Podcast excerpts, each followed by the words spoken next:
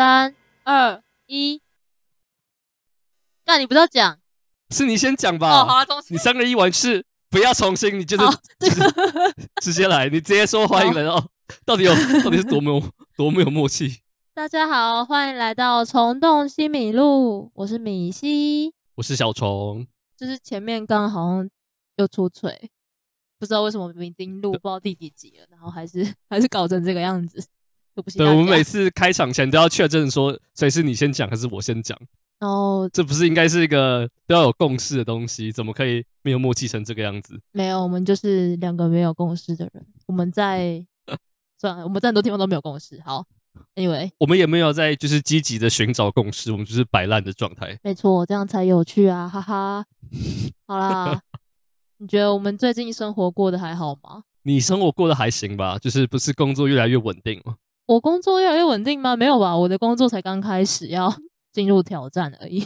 你知道我上上周确诊吗？就是我们通常是一周录音，然后我们会有一周的时间给我剪片，然后在下一周就 PO 出来我们的新的一集。然后我们上次在我们录完上一集之后的过几天，然后我有一天就觉得就是身体怪怪的，然后就发烧发了两三天，然后怎么筛都是阴性，所以我就想说应该就是一般的感冒。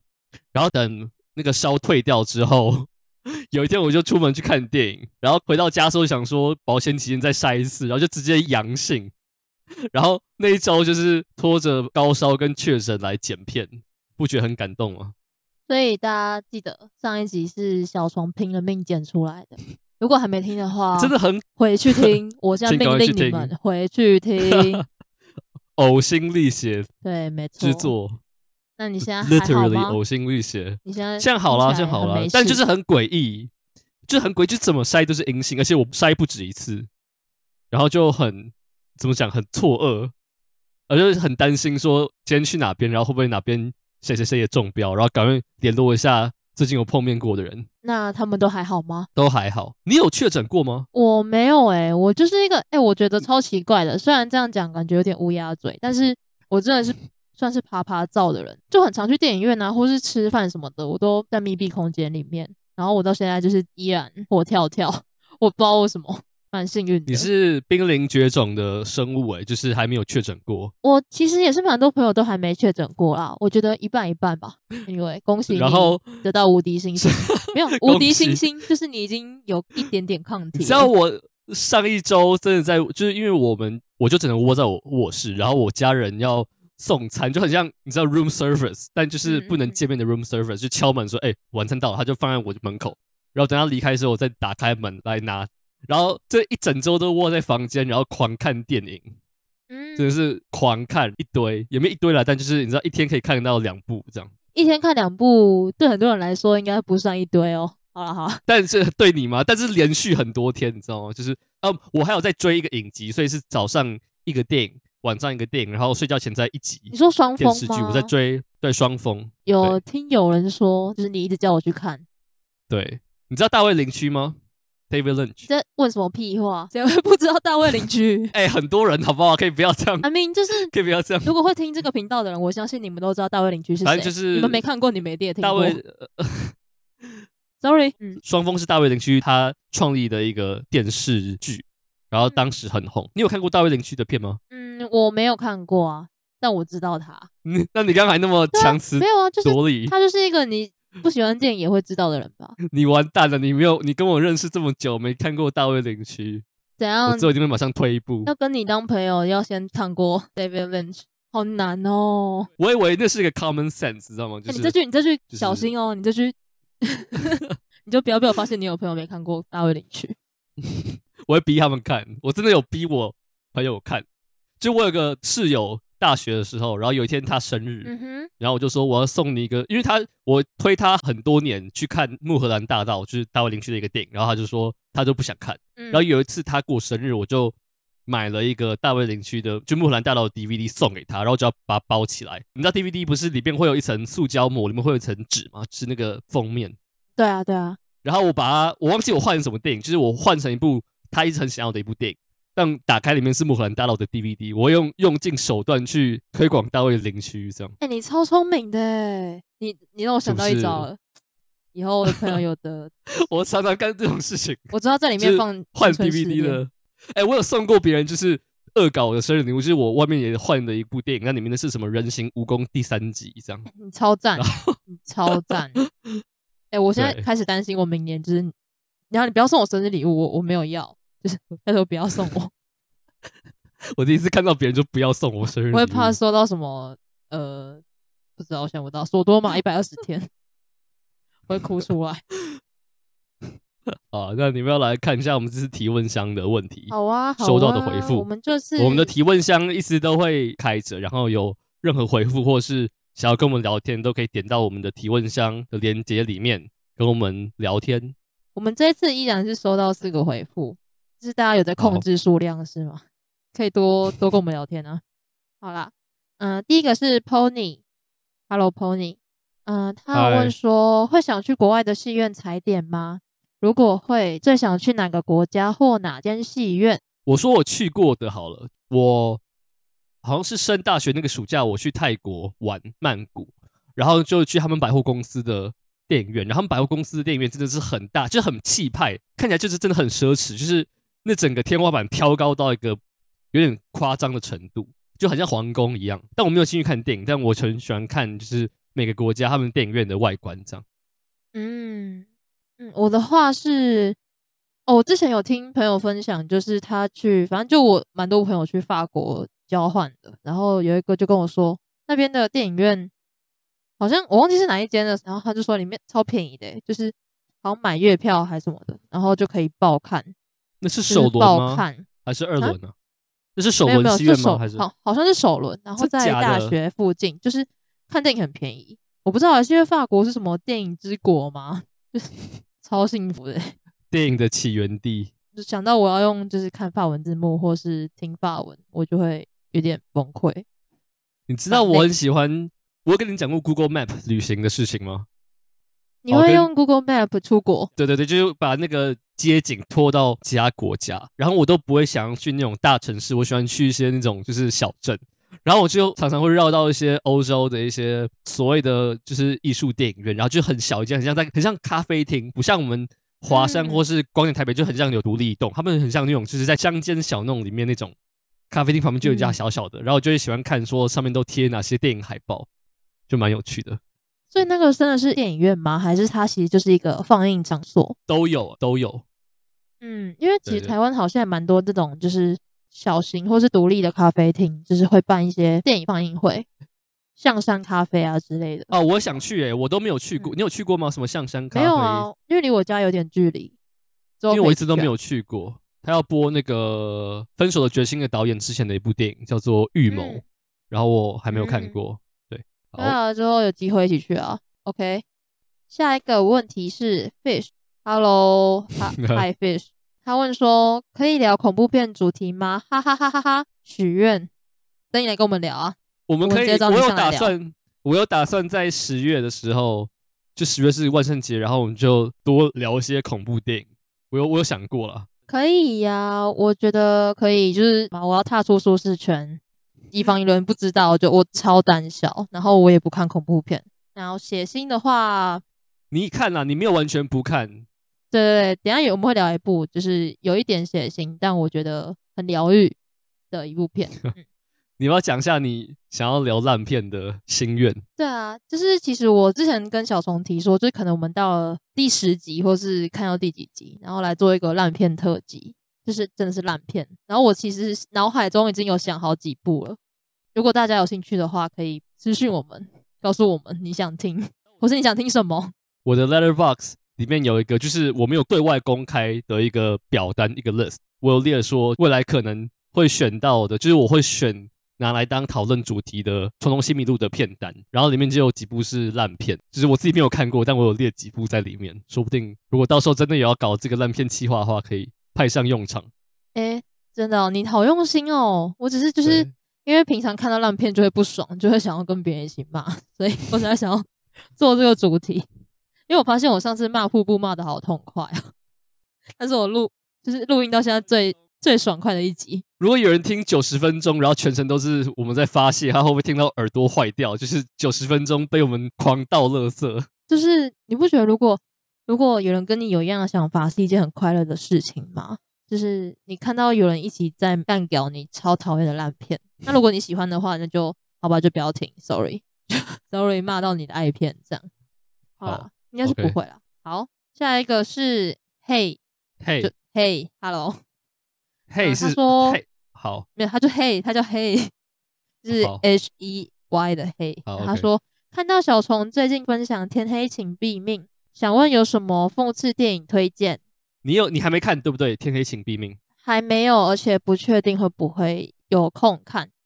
其实它是一个，它标榜它是一个黑色幽默的砍杀恐怖电影，它是 A24 的作品，然后我觉得蛮有趣的。嗯嗯嗯，但是它其实就是进场之后，你才会发现它其实更是一个讽刺的电影，讽刺这个 Generation Z 就是 Z 世代狂拍抖音，然后那种在网络上是一个人，现实生活中是另外一个人的这种。这个时代的问题，嗯、对，所以它是一个讽刺电影，嗯、所以我觉得做一个讽刺电影，它还蛮有趣的。有什么讽刺电影推荐哦？哎、嗯，我其实想到蛮多的，你有想到吗？我好像讽刺电影，你先提好了，我想一下。我有想到三部，我觉得要先讲一下什么是讽刺电影，还是你觉得要澄清一下吗？就是它不只是喜剧，它更是挖苦现实生活中的一些现况。政治上或是文化上，像那个千万别抬头，就是类似。嗯、我刚刚就是要讲这个，但但那个不是，那不是太无聊了，那不是我要 推荐的。我想到三部，有两部是政治性的讽刺电影，有一部电影叫做，它是史丹利库伯利克的，叫《奇爱博士》，好看哦，对，那部真的，他就是把政治人物当成卡通人物在拍，然后就是俄国人跟美国人都是政客，都是智障这样。嗯哼，嗯，但就是讽刺那整个核战的冷战，不是核战，冷战的两国的关系。然后还有一部也是政治性的，叫《史达林死了没》，然后他是在讲那个时候苏联在政权交替，就史达林死掉之后，整个内部政府的一些勾结或是明争暗斗，然后也很很好笑。演主角的是之前我们讨论过那个谋杀绿脚趾一直被骂的，就是演 Donnie 的那个。嗯哼，嗯哼。那个人演的，然后还有一部电影是他讽刺所有东西，就整个人类文明都被他讽刺一次，从文化、政治到艺术什么之类的。我不知道你有没有看过，他叫《圣山》哦。然后有，你有看过吗？桃园电影节才看过的、啊、哦，对对对，他桃影有播，他真的是，Oh my god，我真的是看到疯掉。他真的是把就是你能想到人类的所有东西都讽刺一遍，从 历史到艺术到文化到宗教。宗教就是什么东西，就是一个 big fuck you 这样。我我还蛮喜欢那部的，我很喜欢那部。就是他把他所有不爽的，我不知道是他不爽啊，就他看不惯的东西全部骂一遍，然后 全部。但同时又很好笑啊，不是好笑，他就是很荒谬，荒谬。对对对，很荒谬。其实我原本今天最后不是要提一部电影吗？我原本想提《圣山》诶，但是我最后想一想，算了。因为我我发现我我不知道该怎么讲，就是我觉得我可以多看几次之后，你可以多看几次圣山吗？你要对，因为我我打算我弟很喜欢那一部，然后他就好像有重看几次这样。那我觉得那部真的好可笑哦，对，很棒啊，对对对，对好，呃、啊你嘞？讽刺电影，我想一下，我其实美国美国疯子 American Psycho，美国杀人魔，美国杀人魔，哦哦哦对，美国杀人魔。哦，那部还蛮有趣的。对，他是就蛮有趣的，就是一个华尔街的有钱，住在华尔街，然后做着很体面的工作的有钱人。然后他其实蛮丧心，就是丧心病狂，然后就是幻想，不知道是幻想还是真的自己在杀人这样。他在讽刺高知识分子或是成功人士的样子，嗯，他在讽刺这个。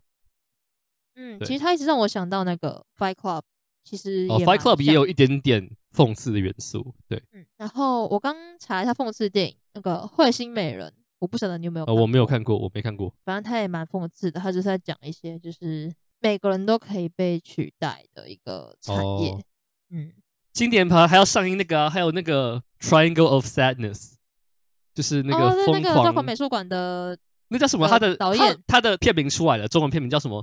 疯狂副作用什么之类的。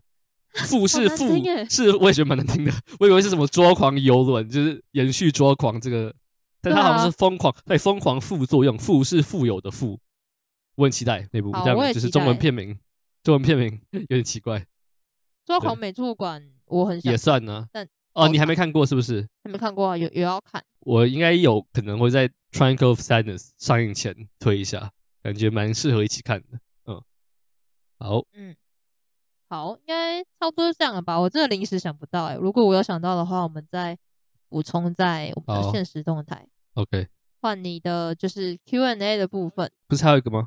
不是哦，对，四个吗？靠背，Sorry，人家帮我剪掉不要，我才不要剪掉。啊！我刚跳出去查东西就忘记了。好，有一个叫做喝喝的粉丝，现在为什么人的那个称呼都打这么的简短？I don't know，但我不知道是谁，应该不是我想的那个人。好，反正就是他问说，今年到现在有看到什么好看的类型片吗？我觉得这应该是冲着我而来的这一题，因为我前阵子都一直在限动说，今年的类型片没有一个是没有，应该是说有些类型的电影没有看到喜欢的，就是那时候科幻跟恐怖惊悚跟动作片都没有看到喜欢的，但后来这几个月就是有慢慢看到一些有趣的类型片，这样。你知道有部电影叫 RRR 吗？就是三个 R。我知道啊，它是不是印度片？对，它是一个在 Netflix 上面看得到，然后它是三个小时，片长三个小时，但它的体感时间超短，它是一个超级疯狂的动作电影。你想象《妈的多重宇宙》的那种疯狂的动作桥段，然后把那个疯狂程度乘以大概十倍，大概就是 RRR。然后它是那种就是超级高薪晚职的，就是那种这个非常狂暴的动作场面，就是你要亲眼看到才会相信有人能这样拍电影，跟圣山很像，就是。圣山是你要亲眼看到，你才会才会相信说有人能这样子拍电影。R R R。我好像有朋友跟我分享过，就是他们一起吃团圆饭的时候一起看，还是怎样？哦，那跟朋友一起看会会蛮有趣的。就是 还有些东西真的太太夸张，是好的夸张，好笑，就是很很很荒谬、很疯的那种印度片。但他又意外的感人，他是讲一个友谊啦。我觉得他友谊也有很真挚的桥段，就是他有疯的东西，但他有些情感东西也算。做的还行，嗯，对，嗯，然后你有喜欢的动作片吗？今年我没有看动作片诶、欸，比较少啦。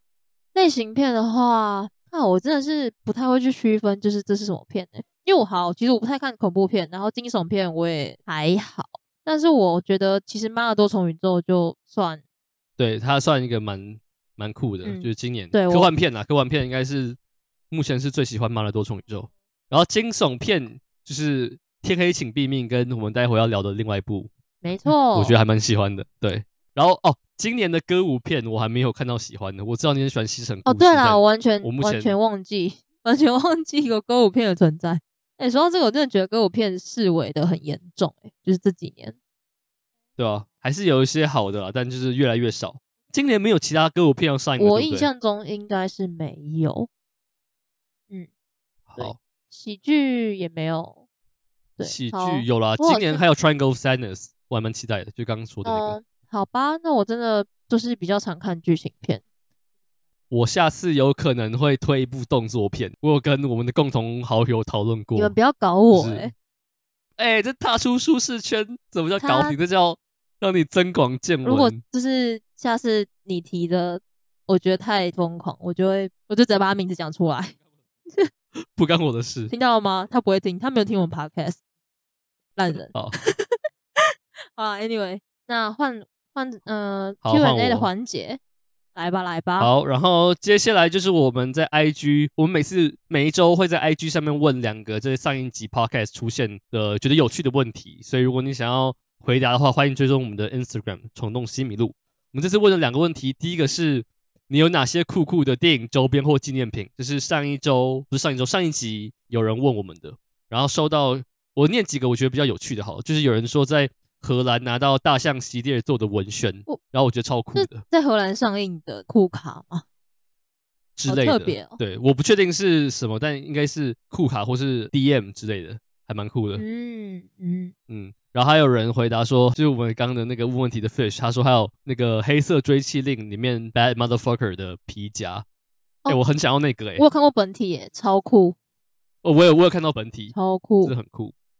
然后也有人回说，你有看过《追杀比尔》吗？有啊有啊，超好看的。他有一个车上面有写 Percy Wagon，然后还有一个 Percy Wagon 那个 logo 的钥匙圈，所以大家是都很喜欢昆汀的周边。有谁不喜欢吗？嗯、呃，他就很值得收藏啊！我生日快到了，没有啊，明年 对不起。到底要到底要谁？到底要不要送？一会儿说要送，一会儿说不要，不要送我 DVD。然后呢？你知道我们有人说要集资要做那个瀑布的 T 恤，谁谁我要？他就是说他前面要贴说，就是你知道豆家吗？然后那个 T 恤后面就写再会，就是他们那个公司的电影在最后面都会有再会。嗯，Roll Call 到最后面都会有个再会。然后如果他们出的话，我一定会买，哦，我，我一定要，我觉得要，我是瀑布铁粉。我也是，我也是。好，然后第二个问题是，上次我们讨论的那个谋杀绿脚趾，所以我们就问大家说，你最喜欢科恩兄弟的哪些电影？然后有人就回说，我没有统计票数啊，就是那个《仙路物境》，然后我们上次的谋杀绿脚趾、冰血暴这些都有人回，还有一个叫西部老爸的故事，好像是他们前几年的。哦，这个我知道，嗯、我听过，还没看。我也还没看。OK，那大概就是这样子。那我们就接下来来进入我们的第一部电影，叫做第一部电影是《未来》。它其实上映蛮久了，超没超级没有默契，零分。未来犯罪，未来犯罪，大卫。然后他其实上映，哦，它上映一阵子了。哇，好，你讲，你讲，都跟你讲，你讲，你你要把我那个叫那声关掉。我我把它放到最大声，我把它拉到最大，爆音。就是它好像是上个月上映的。然后我其实，在上一次 podcast 的时候就已经看过，所以我不确定这个 podcast 出来之后，它还有没有持续在院线。我们要先聊一下大卫柯。可以啊，但我对他的熟悉度就是仅止于两部电影，包括《未来犯罪》吗？嗯、呃，没有没有没有，我是看过《裸体午餐》还有《超速性追缉》。应该很多人都是看过这两部吧？对啊，就是、我就是那种最大众的人。大卫·柯登堡的片我没有看很多，但我好像应该有看过六部还七部，那就是很多，那就是蛮多的。没有，他其实是个蛮高产的导演。嗯、这部电影《未来犯罪》是他睽违好像八年的新片，他上一部电影是八年，但在那更之前，他其实好像两三年就会有一部新片。嗯，他是肉体恐怖的大师嘛，就是大家都知道，他很喜欢拍身体的扭曲或变异或异化。但他其实，在超速性追气差不多那个时候开始，就有拍一些非恐怖类型的电影，黑帮片或是一些也是跟人性的黑暗有关的片，但就是是用其他的题材来呈现。然后我目前最喜欢的，应该也是我不知道你最喜欢的是不是《裸体午餐》，但我目前看过最喜欢的是《裸体午餐》，因为我也只有看过三部，所以我最喜欢的就也是《裸体午餐》吧，而且。而且我觉得很神秘的是，其实很多人都看不懂这部片，但是还是超喜欢，对吧？我说《裸体午餐》吗？对啊，对啊，你有看懂吗？我我没有看那部电影，没有什么好看不看得懂的。哦，对啊，对啊，就是，一个去感受它的嗑药的过程。你知道我有买《裸体午餐》的原著小说，然后我真的看不懂。《裸体午餐》的电影是改编自这个作者在写《裸体午餐》的过程，而非小说本身。就是他有加一些自己的迷幻元素，但《裸体午餐》的电影改编自小说，但不是改编自小说的内容，是改编自这个作者在写《裸体午餐》的过程。他想象是刻什么东西才会写出那样惊世骇俗的小说哦。对，对，对，对，那你有有打算把它看完吗？小说没有。好好，谢谢。近期之内不会。它真的是，它真的是不是一个故事，它是类似很像，然后你喝醉酒，然后讲了一些疯话，然后他把它疯话串成一个句子。然后是一个蛮创新的写作模式，但我的程度还不够。那你借我？好，我借你。它分很多章节，然后它是说你从任何一个章节开始读都能读得懂，应该说都没有差，嗯、不是都能读得懂，嗯、是都没有差，都读不懂也有可能，看你的程度。对，好的。然后超速性追缉我也蛮喜欢，但我好像是前几年有一次金马影展，它是神秘场放映，然后我有跟你讲过吗？就是有。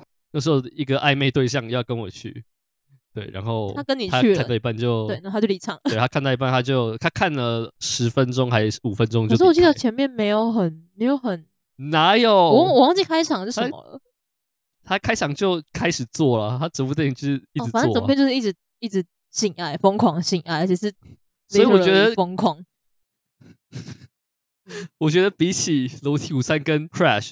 未来犯罪是下手很轻的电影，他下手真的有在手下。那你从什么角度来看吧？因为其实我觉得《裸体午餐》没有那种很不是，我是说未来犯罪。对啊，我在讲说，就是你说的下手很轻是指哪方面？哦、血腥吗？还是让人不适的程度？猎奇呀，就是各种血腥、暴力、猎奇、尺度。对啦，对啦。可是其实我觉得超速性追器也没有到没有到血腥啊，顶多就是，但他道德上就是很挑战哦，就是、就是怎么会有人对就是车祸就是会就是还有他的露骨的程度了。哦哦，对啊，对啊。然后我觉得未来犯罪，因为我原本以为也是他的宣传就写说胆小者切勿尝试什么鬼的，就是写的很感觉就是多耸动，但其实就还好。嗯，对啊，其实我那时候看完也觉得，只会看这个东西看到一半尖叫离场，太瞎了。那你觉得如何？说整体来说吗？哦，我是喜欢的，虽然我知道好像坎城的评分蛮低的，没有，他没有蛮低的，他其实二点六算还行。但我是知道是台湾上映之后，蛮多人不太喜欢。这我就没有看，我没有看台湾其他人的评价，因为我是第一天上映就去看，然后看完就放着了。对，嗯、呃，我自己还蛮喜欢的，因为我对柯南堡其实没有很熟，但是我觉得这部片就是一样啊，很神秘啊，超级前卫。然后我最喜欢的部分其实是他的音乐，我觉得他音乐超好听，欸，哦，音乐很好听。超级好听，他音乐是跟 Crash 是同一个作者写的，然后我很喜欢 Crash 的音乐。就我不太确定那种曲风是啥，但是就很符合那种很未来的感觉，就蛮电子的，啊嗯。而且有一种很悬疑的朦胧，嗯、朦胧吗？这个字用的够精准，就是有一种笼罩着神秘气息的感觉，就很神秘，然后又很未来，然后又很奇怪，会让你有点怕怕的。对，就是他这一次。大卫·柯南堡的指导或调度其实蛮收敛的，蛮不炫技的。其实他不像什么超速性追缉有很多奇怪的镜头调度或是什么很花俏的东西。他这次大部分都是定镜或是很缓慢的运镜，然后演员的表演也刻意让他们面无表情或是太多情绪波动。然后我觉得其实蛮符合这部电影的设定，就是它设定是在未来大家是感受不到痛觉的。感受不到痛觉，但同时就是你也感受不到任何东西，就是呈现一个很麻木的停滞的状态。然后我觉得《未来犯罪》整个调度有很符合这个，我还蛮喜欢这一点。嗯嗯。哎，然后 Kristen Stewart 的表演，我只是想要特别拿出来讨论，你觉得怎么样？我知道她的表演评价很两极，但我我觉得是蛮喜欢的。就是她本来就是一个有点不太对劲的女生，然后她剧情演到最后也看得出来，就是她真的不太对，因为她是把那个 这爆雷了嘛，对不对？她是把那个男孩的。器官换掉的凶手，嗯，然后他就呈现一个有点痴狂，有点像史宾赛。然后你有看史宾赛吗？有啊，但我不太喜欢他在史宾赛的演技。你知道我们可以拆伙了吗？我超喜欢他在史宾赛的演出。我不行，好，我真的超喜欢。为什么？好，好，你有没有我们我们要讨论，我要讨论。但我好，我先不讨论，就是到底喜不喜欢他在史宾赛。但我觉得《未来犯罪》跟史宾赛。是有一点类似，就是他一直有点疯癫、濒临崩溃的。但我觉得他在未来犯罪是呈现一种，他表现的很讲话感觉很快，然后感觉很别扭，但他其实内心是更扭曲的，跟史宾赛有点不太一样。好，我我自己是觉得，我不知道为什么看这两部他的表演都给我一种他在表演的感觉。就我知道他必须呈现出这样的感觉，就是他已经濒临崩溃，然后怪怪的啊。但我自己就不是很。买账他的演技吧，我觉得就让我觉得太刻意吗？对，太太刻意了。嗯，哦，对啊，哦，好吧，好吧，啵啵，先拆我。然后觉得就是整部电影，就我觉得这部电影的概念本身胜过于它执行。就是我觉得它剧本有些地方，好，我个人觉得这部电影离完美。还有一段距离，嗯，就我觉得他有些剧本有些解释性东西太多，或是有一些故事支线，好像前面铺了梗，但后面好像就没有 pay off，像是他原帮那个男主角好像开了一个拉链吧，就是让他的身体可以自由打开，对，然后他我以为会在最后有什么翻转，或是有派上用场，但好像也没有，就是有些地方有点可惜，但我整体而言还是蛮喜欢的，就是它的概念实在太强了，我觉得概念可以待会讲，但我觉得你可以。分享一下你对剧本本身。哦，我觉得其实这部片很超级复杂的，就是它有很多支线，就像你刚刚说的，可是就没有收的很完整。就是它前面放了很多梗吧，还有包括那个，他不是有说什么要去比赛还是什么的吧？就是那个拉链啊。哦，对，那个也是。那也是干嘛的？我 就是把那个拿掉会会有什么影响吗？不太懂。然后，嗯，就是他没有演出比赛的那个过程。对啊，他不是要竞赛一个内部内部之美。对啊，对啊，对我觉得那个男主角叫什么名字去了？维果莫天，他就是他是演，等下我先确认一下，我讲讲错就尴尬了。林萧的，他演蛮多魔戒啊，幸福绿皮书都是他演的。反正我就觉得他很适合这种有点内敛内敛的，然后又有点坏坏的感觉。他有坏坏的吗？就是我觉得是没有、欸、有点痛苦，有一点点痛苦的感觉。没有没有一点点超级痛苦。就是他是一个，他痛苦到他必须做一个很奇怪的椅子，他才能有办法消化食物。椅子。就是那个椅子，我我超想要，就 是我，哎、欸，那个那很像洗肾的感觉，你知道？就是你已经够痛苦了，但你必须做一个更痛苦的事情，才会让你更健康一点。那真的很像洗肾。有 洗过？我没有洗过，但我没有想要尝试。嗯嗯。但就是能感受出来，就是他坐上那个椅子吃东西真的很痛苦，嗯，就他整个身体是扭曲的，因为他不是得了一个什么加速器官症候群什么鬼？嗯、对啊，对啊。所以他就是会一直要把多的器官切除。嗯。但切除之后，就是变得他必须坐上那个椅子，他才能好好吃饭。对，然后对，雷亚色度就正常发挥吧，没有什么太亮眼的表现，但就是蛮适合他的。对啊，就是她很适合演那种上流社会，但又有很有个性的那种女生。嗯，对啊，就是她是那种前卫艺术家，感觉就很适合她的戏路，就像这个《未来犯罪》里面。对，然后我觉得她的美术也很厉害，就是。她的一些各种设备都有一种骨骼或是就是皮肤这种肉体的弧度，然后我很喜欢她的美术设计，很像他们这些主角身体的延伸的感觉。嗯，你说包括那些器具吗？那些所有的东西，嗯，嗯，就很厉害。哎、欸，我很喜欢他那些就是奇怪的伤口、欸，哎，就是你还记得有一个耳朵人吗？身上超级多耳朵。嗯，还还记得，还记得。他那跳舞那段超好看的、欸。我看到目不转睛，就是那段的音乐很好听，然后那个哦，我也很蛮喜欢那段、嗯。然后他就是整个皮肤上都是耳朵，对，就是我觉得你那边能撑过去的话，其实你已经把最可怕的东西都撑过了。哪有？那你要恐怖，很可爱，就是最恶心的吧？这个靠背，这什么奇怪？很可爱啊，就是，但就是很猎奇啊，就是那是我觉得这部电影最猎奇的东西。然后如果你能撑过去的话。未来犯罪基本上不是什么大问题，对你来说。我觉得最猎奇的部分是开肠破肚吧，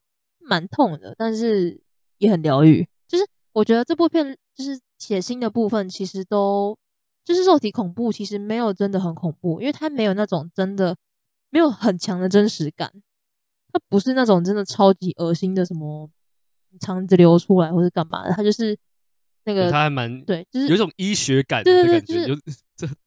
很专业的医学，你有过那种模拟手术吗？就是 网页游戏。哦，我以为你说到什么解剖青蛙，没有，我有解剖过青蛙，但不是一类。就是我我能懂，我我我能懂那个概念。对，就是很像。我真的有解剖过，我真的有解剖过青蛙。我觉得好可怕，而且干嘛要解剖，不要伤害青蛙。对，我也。啊，Anyway，我也觉得蛮恶心的。对，反正就是我觉得没有那种真的很很妖兽，然后很纪录片的那种血腥感，没有。我觉得他就是因为这些人都很专业啊，啊，他们就不会把他。这些人就他们的背景都是医学有关的吧，所以他们就是执行上都很精准，不会有那种流很多血。他们的切割的方式都非常的精准。那我一直觉得是特效的关系耶。我觉得不是哎、欸哦，其实我也不清楚。反正我看的时候就觉得没有那种纪录片，然后真的在开肠破肚的不适感。因为照理来讲，因为按照我会觉得很痛。按照柯南宝往常就往年的，如果他真的要爆血的话，他是他是真的会爆血这样。然后，如果这次没有流血的话，我觉得他是刻意的。哦，你是说像是什么？你有看过那个？岔题一下，你有看过那个什么扫描者？扫描有，我知道头头爆掉，好看吗？你觉得？我没有看过那部，但我看过那一幕那个画面。我朋友就推我去看全片。好，他有一部叫做《录影带谋杀案》。嗯嗯嗯，我知道，真的很好看。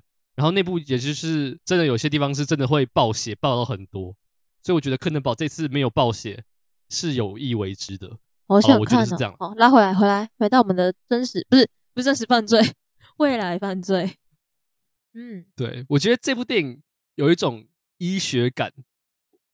这样到底讲什么医学够不够精准？就是就是，通常比如肉体恐怖，我们都会想到什么？就是各种很恶心的身体的变异。嗯，然后你知道失控的疯狂的人类，然后彼此对彼此的身体做很奇怪的事情。但这次也有，未来犯罪也有，但它整个给人一种很收敛的感觉，就是他每一刀划下去，切割的每一每一个动作都非常的有一种很专业的冷静在里面，嗯、因为很精准，不像嗯，他没有想要弄的就是整个场面烂烂的。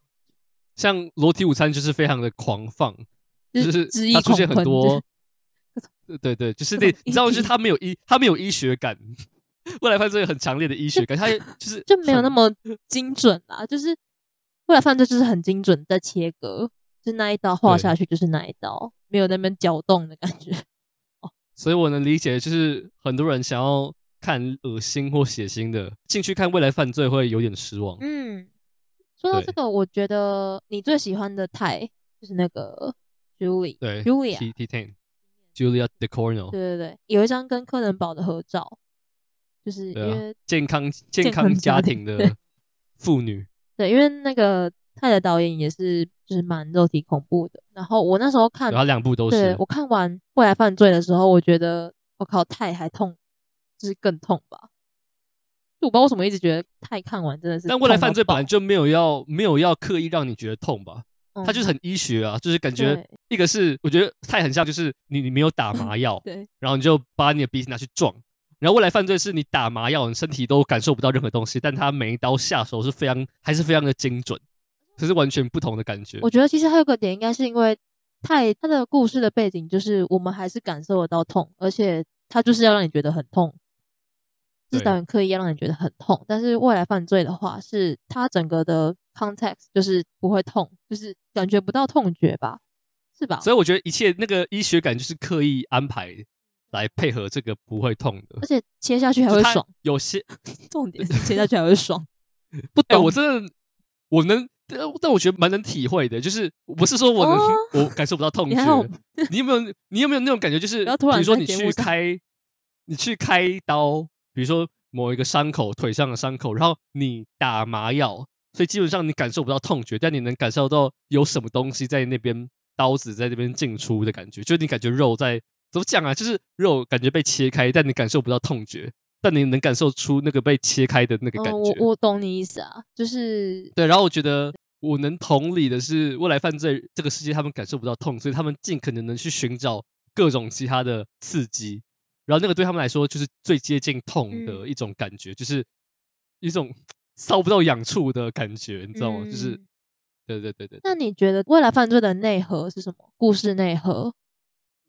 个人会从它有很多个方式可以切入，但我个人会从就我 YouTube 的影片有讲说，我觉得它是一个关于创作本身的一个类似重新去思考创作这整件事情。就我觉得这可以讲很久。好，我尽量长话短说。就是很多人说创作很像是创作者、艺术家把自己体内的一些东西，他学到的或他体验到的东西，把它切下来给观众呈现给观众。然后我觉得未来犯罪就直接把这个原本是隐喻或是暗示的东西直接具体化，就是这群人真的是把他的内脏切出来给你看，然后这真的就是实践了这个隐喻吧。嗯，就像你写作文或是你拍影片。或是甚至写影评都很像是你，比如说写影评，你就是把你看到的电影消化吸收之后，把你消化完吸收的这些养分，然后把它吐出来，就很像反刍的概念，然后就很像是你体内的东西，你把它重新包装，然后呈现给观众。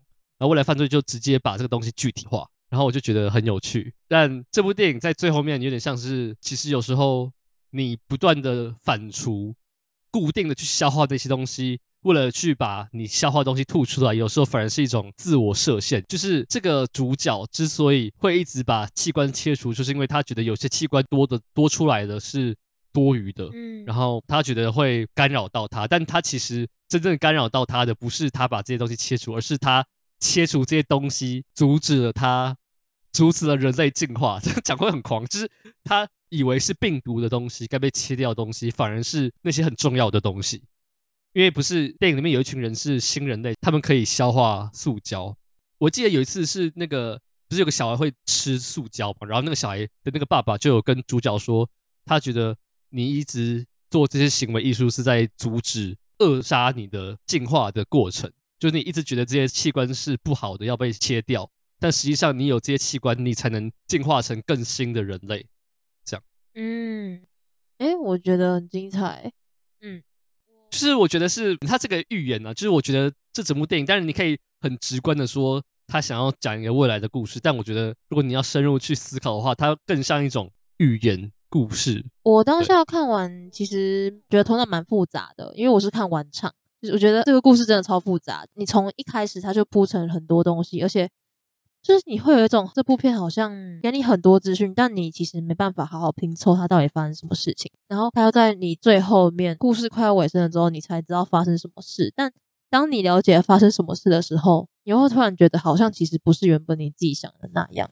看这部已经是蛮久之前的事情了，然后我看完当下我就觉得它就是一个。我觉得他讲吃塑胶这件事情，其实还蛮还蛮直观的啊。就是对我来说，他就是在讲说一个未来的世界，塑胶已经太多，然后可能地球没办法好好的去消化这些东西，所以人类到最后就是靠进食来消化塑胶，就是我们自己制造出这些东西。对，就是这点的话，其实还蛮明显的。然后其他的部分的话，其实好老实讲，我一开始有一直很犹豫，到底要不要讲这部，因为我知道。会很难讲，很复杂。然后我觉得你刚讲那部分蛮好的，就是到底去切掉，然后反刍自己觉得很多余的东西，到底是什么样的一个状态？我觉得这部电影提出，就是我们人类能不能跟自己创造出来的污染物共存这件事情，蛮有趣的。就是我们把地球毁掉之后，我们不是很多什么寄生虫或者什么细菌，他们是能吃什么废弃的。塑胶或废弃的金属什么之类的，然后未来犯罪在讲这件事情，就是说我们人类是不是也能进化成我们能吃掉自己的废弃的东西？然后那反而是一种爱地球的方式，就是我们把自己废弃的产出的废弃物吃掉，就我把它做成那个紫色的巧克力棒，那看起来蛮好吃的，就是蛮恶的吧？我觉得看起来看起来很像什么葡萄口味的软糖，并没有什么之类的。然后对，我觉得你刚刚讲的还蛮。蛮能同理的，就是看这部电影是需要动脑，就是你看裸体午餐跟超速性追妻，你都能就看不懂就算了，知道吗？就是看不懂你也没差。但这部电影是有很强烈的因果关系。我当时看完就直接传讯息给我朋友说：“你们如果要看的话，就是睡饱再来看，不然你们一定会要带脑袋，一定会觉得到底发生什么事。”这就是为什么我很讨厌每次看完电影之后，马上就有人想要跟我讨论说：“哎，你觉得这部电影怎么样？”就想象你看完了《未来犯罪》，然后别人问你说：“哎，你觉得怎么样？”然后你就会。你不会不知道怎么回答，你就会脑袋宕机，然后你就会停在路中间这样啊，就是生理功能瞬间失去。Anyway，我觉得大家还是可以去看看。但我很喜欢它的结尾，结尾那个画面我超喜欢。整部电影应该是唯一一次他微笑吧，就是所有出现在电影里面的所有角色，最后那个画面是任何人有反应，不是一个麻痹的状态。嗯就他终于笑了，他哭了，而且他吃的那个紫色的那个巧克力棒的瞬间，椅子就停了下来。你有发现吗？就是那个椅子，就发现他不需要那个椅子就能进食。嗯，然后我觉得最后那个画面很美。但其实我看完结局有一点懵懂，就不是懵懂，就是有点不知道他结尾到底是怎样。所以他吃下去那个蓝色的，不是蓝色，紫色的巧克力是代表它可以消化了吗？还是它就是吃下去之后就就是他死了？我那时候是在想这件事，我觉得是比较像前者，就是他一直切除器官，为了就是要防止那些器官留在自己身体，他以为是不好的。但他这次终于，因为他一直觉得很痛苦，很痛苦，就生理上的很痛苦。但他后来发现，他痛苦的原因就是因为他没有吃那个紫色塑胶，因为他已经进化成一个正常食物，已经不适用于他，他适合的食物已经是那种废弃的。但他一开始是拒绝这种。这种想法，但他最后终于接受这件事实。对，哦，我很喜欢这个概念。那我的想法也太负面了吧？我以为他就是自杀。你你看什么电影都自杀？那个 《触目惊魂二十八天》你也是觉得自杀？我觉得怎么大家都要自杀？没有，这是我在乱想。对不起。对，哦，我还想提一个很有趣的东西，就是你有发现你看过这三部柯南堡的电影？就不只有这三部，它其他电影都有一个很有趣的特征，就是它会有那种很莫名其妙的机构或是单位。就这部电影有什么器官登记的一个地方，然后那个地方根本就是那不就是一个废的一个废弃房间，然后你放几个书柜在里面。然后裸体午餐跟超速性追击都有那种很奇怪的组织或单位，像超速性追击就有一群人在研究那个，就是那个撞车制造快感的那个木屋、小木屋，然后楼梯午餐也有很多奇怪的组织在里面。我发现大卫·柯南堡很喜欢这种小组织跟小单位。我觉得会不会是他，因为喜欢这些东西的人实在是太太小众了吧？就像我觉得，其实喜欢他电影的人不能说小众，但是一定没有其他的那些比拍比较正常，嗯、就是 cult film 吗？对，就是比较正常的东西的导演来的多，就他一定是相对比较小众的。所以我觉得会不会也是因为他觉得，就是这是一个很难能可贵的东西吧？就是一群奇怪的人一起喜欢这个奇怪的东西。一起研究喜欢车祸的人，就像是一群喜欢柯南堡的人。这样想一想，其实蛮浪漫的。对，而且我发现他跟那个 Julia Ducournau 都是肉体恐怖，但他们下手的观点很不一样。就是 Julia Ducournau 是会从一个比如说成长的故事，或是比较贴近生活、我们生命本身的事情，嗯、然后他加以包装。但柯南堡就是从一个很医学，其实那种怎么讲，很旁观、比较冷静的方式，嗯嗯，来。做肉体恐怖，然后我觉得一个主观一个客观，其实虽然都是你知道，就是那个邪恶家族的妇女，但就是下手的观点蛮不一样。嗯，就其实都蛮有特色的啊。我真的很期待 Julia，是 Julia 还是 Julie？Julia Ducournau 对，应该有 Julia 应该有 A。Julia Ducournau，I I don't know，我没有记他名字。他是法文人名哎，你等一下我好，等下这前面前面那句前面那个弄掉，等下我看一下，我看一下他。我这样我这样我是有激怒到你吗？是激将法？对对对，我想说不能不会念吧，我我真的没有记他的名字。Julia Ducournau，Ducournau，嗯，Julia，好，酷。两个导演我都很喜欢。后会有不是后会有期啦，后那什么未来很有的很 有希望，那个叫什么？前途无量吗？是。我觉得真是前途无量啊！他第二部电影就他是史上最年轻的金棕榈得主吧？嗯，而且还是女生，第二个女生，然后最年轻，还是靠这部片呐、啊，蛮对蛮疯的。而且是他第二部作品，应该是有创纪录吧？我爱他，我爱他。对，OK，我们未来犯罪就先到这边。对，哎，我们聊好久，我们已经聊一个小时嘞。对，好，那我们就赶快聊到下一部，我们的黑猫白猫，黑猫白猫。你你是什么时候看的？呃，我不知道哎、欸，上上礼拜吧，就他出的那个礼拜看，他上映的那个礼拜。我是今天才看，就今天早上。哦、所以你热腾腾的，那你带哦，你带。好，我带。我真的太早以前看的啦，我现在看片都是他一出我就去看。我想先稍微简单聊一下，就是库斯杜利卡。嗯，就是你看过他的其他电影没有？好，等下我先澄清，因为我很想看《地下社会》，但有够长，有够长。我会去看。你身为你身为我们的，你身为某 某实习生，某公司对某实习生，你这样对得起你某公 司吗？好，我会去看，我会去 看。对某公司，是这是我第三部库斯杜里卡的电影。然后我目前最喜欢的也是《地下社会》，然后他有一另外一部叫做《流浪者之歌》，是前几年有一次光点台北的文学月影展播的。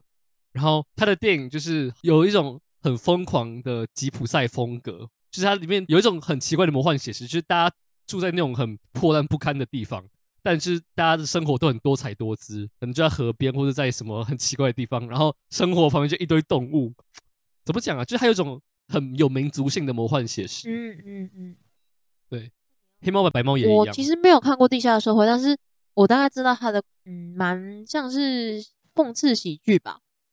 对，然后有一点讽刺。地下社会算是有一点点吧，嗯，对啊，它是悲喜剧，我觉得黑帮白帮也算吧，就是他电影都是，他是用很疯狂的方式在讲蛮沉重的、有一点难过的事情，嗯嗯嗯，对啊，地下社会在讲说，就一群人被关在地底下，然后他们以为战争还没有结束，嗯，然后那个他们在地底下过的生活，就真的很像黑猫白猫他们过的那种生活环境，然后把它移到地底下，就是那种很疯狂，然后每个角色都有点疯癫的感觉，嗯嗯嗯嗯，对。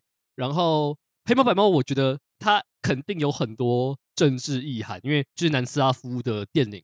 我记得这部电影出来的时候，南斯拉夫已经解散了吧？好像反正就是因为南斯拉夫好像九零年代初期就解散，就是它已经是一个不存在的国家，它就是分裂成波士尼亚跟其他的国家。然后我觉得它黑猫白猫应该有意想要讽刺或在讲这段历史，但我在看这部电影的时候，因为第一个我对。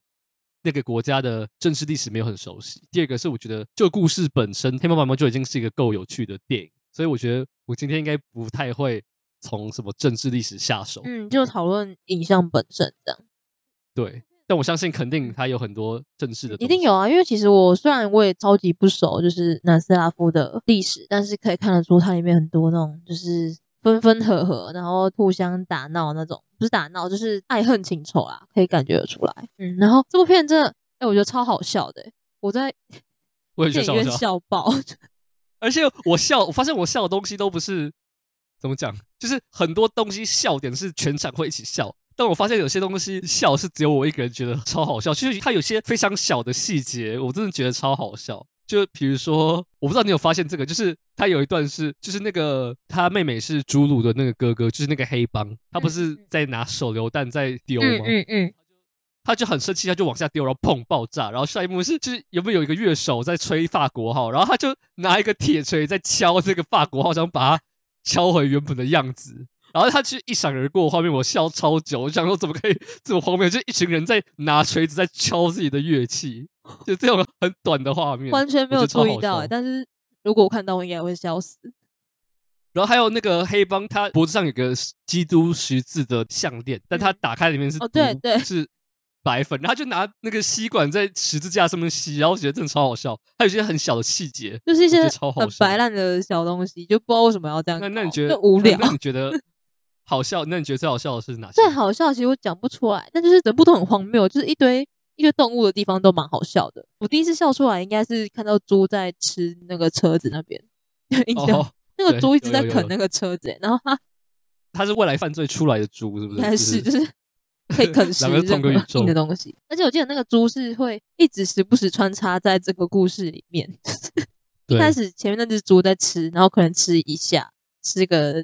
几秒钟，然后就切到下一个画面，然后故事到中段的时候，那又出现那只猪在吃的画面，然后那只猪肯定吃了一半以上的车了，然后故事又继续，然后到结尾的时候，猪就把整台车吃的差不多了，然后我就不知道怎么觉得这件事情超级好笑，就他让我想到那个《冰原历险记》里面那只松鼠，就是在追那个核桃，嗯，然后就有点追不到，就是就是那是一个故事的支线，整部戏都在追，对，哎，他后来真的追到了，你知道吗？就是那个公司，我知道，然后就。真的让那个松鼠吃到，很像一个完结篇。然后很多人都说什么从小看到大，终于吃到，觉得很感动。对，就是 一些很可爱的，我觉得这蛮可爱的。虽然我不是很确定，就是那只猪在吃车有没有什么意涵，但是单就这件事来讲，我觉得就蛮白烂的，蛮好笑的。另外就是后面那个鹅吗？鹅鹅被拿来擦身体那边，我也觉得超好笑。哦，这个很好笑，这个好，好。就是虽然我是一个很爱动物的人，然后我也不支持是那个。看出来就觉得干超伤害动物，可是我不知道为什么我会觉得干超好笑的、欸。那个那个画面是最后整部戏里面最摆烂的老大，然后他就一直想要搞人家，然后他最后被男主角就是两个女主角联手，然后一起丢到对设计，然后被丢到一个屎坑里面，然后他被拉出来的时候整身都是屎，然后他不知道怎么办，所以他就拿身旁的一堆鹅在擦自己的身体。哎、欸，我很期待他掉进去，就是他们一设好那个局，我就很期待说他什么时候掉下去，因为那个人实在太讨厌了。超级好笑，就是他掉下去，然后他就拿那个鹅在擦自己的身体，然后那个，好对不起，好失控。我觉得他有些美术设计很厉害，就是我不知道是不是那个时候他们的住家或他们的交通工具是长这样。他们有些，比如说他们的车子上面会有一个房子，小房子，就是最后那个其中一个老人要去，就他以为他老朋友已经死掉，他要去。到他的墓前致敬，然后就请他的儿子就，那是什么车啊？就电动车，但他电动车很像一个马车的感觉，就是它里面有个房子在里面。然后 库斯杜里卡里面有很多电影，常常会出现这种很荒谬的交通工具或是建筑，嗯，感觉就是你很像与大自然为伍，不是因为你住的地方多么的接近自然，而是你的家实在太破烂了，破烂到一堆动物会闯进来，然后就觉得 整部电影就有这种荒谬的感觉。但我觉得。这部电影我看下来，我觉得他在讲命运这件事情，就感觉是虽然命运会捉弄人，就是会被一堆人恶搞或是搞来搞去，但最后只要你有跟对人，就是最后你还是会找到属于你自己的东西或你自己的人。这样，就是那个男主角最后终于跟那个女生在一起，还有那个侏儒的女生，她说她要找到一个一见钟情的高大的男人，然后就有人说怎么可能会有高大的人喜欢你这个女生？然后结果就最后就被他碰到了，然后就觉得这件事情蛮蛮有趣的，算是偶然与想象的偶然吗？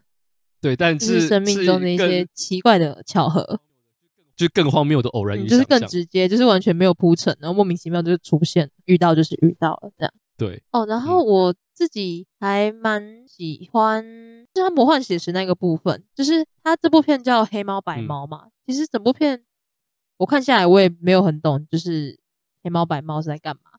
但是他最后就是，呃，反正就有两个老人家死掉，然后那两个老人家，嗯、呃，死因就不赘述了，就大家自己去看。然后，因为他们如果死掉的话，就是他们的那个。婚礼就不能进行了，所以他们的死因不是死因，就是死死讯被隐瞒，然后被一些人藏在楼上。然后他们就是有两只猫，一只是黑猫，一只白猫。然后他们从电影开始好像就有出现，然后到后来就是也有一直出现，一只黑猫，一只白猫跳到这两个人身上之后，然后这两个人就复活了。我很喜欢这一段诶、欸，我觉得很有趣。我觉得哦，我先澄清一个事情，是我看错吗？还是原本那个老人就是那个主角的阿公，他是？能控制自己死掉吗？嗯、他死掉是为了让那个儿子有机会脱离这个婚礼，是不是？就是他原本第一次死掉是，他是控制之内的吗？嗯、我看的感觉是他，他不说他想到一个方式，然后就可以把钱放到手风琴，然后之后他就死掉。我想说，嗯，他是能控制自己死掉的时机吗？